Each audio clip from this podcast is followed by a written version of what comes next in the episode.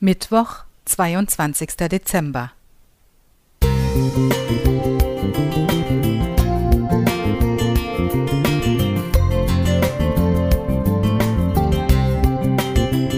Ein kleiner Lichtblick für den Tag.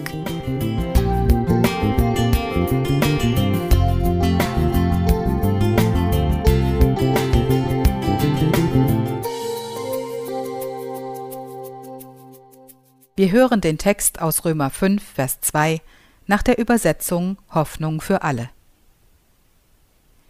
Er hat uns die Tür zu diesem neuen Leben geöffnet.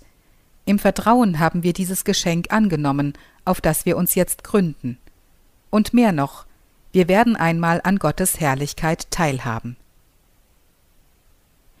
Es ist spannend, wie unterschiedlich Menschen mit Geschenken umgehen. Manche beschenken gern, andere lassen sich lieber beschenken. Einige zelebrieren es förmlich, ein Geschenk ganz vorsichtig auszupacken und jeden Klebebandstreifen einzeln abzuziehen, während andere das Geschenkpapier in Sekundenschnelle auseinanderreißen. Ich glaube, dass die meisten Menschen sehr gern beschenkt werden. Mit einem Geschenk möchte man dem Beschenkten etwas Gutes tun. Ich persönlich liebe es, meine Mitmenschen zu beschenken und die Präsente in stundenlanger Perfektion auf ganz besondere Weise zu verpacken. Manchmal sehe ich etwas und weiß sofort, dass sich der oder diejenige darüber freuen würde, und schon wandert es mit nach Hause. Wenn ich für jemanden ein Geschenk aussuche, dann versuche ich außerdem nicht nur den Geschmack desjenigen selbst zu treffen, sondern auch ein Stück von mir zu verschenken. Ich warte zudem nicht mehr auf bestimmte Anlässe, um jemanden zu beschenken. Vielmehr habe ich schon häufig die Erfahrung gemacht, dass ein kleines spontanes Geschenk dem anderen genau im richtigen Moment Auftrieb, Zuversicht und Zuspruch gegeben hat und eine Freude im Alltag geworden ist. Geschenke sind die Spuren der Liebe, die man dadurch beim anderen hinterlässt. Jemandem etwas zu schenken, zieht sich durch die gesamte Bibel.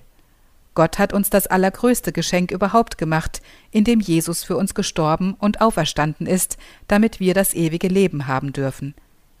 Jesus ist zwar nicht an Weihnachten geboren, aber ist es nicht dennoch großartig, dass wir einmal im Jahr den Geburtstag von Gottes Sohn feiern und uns ganz besonders daran erinnern dürfen, welch großartiges Geschenk uns der Vater im Himmel gemacht hat?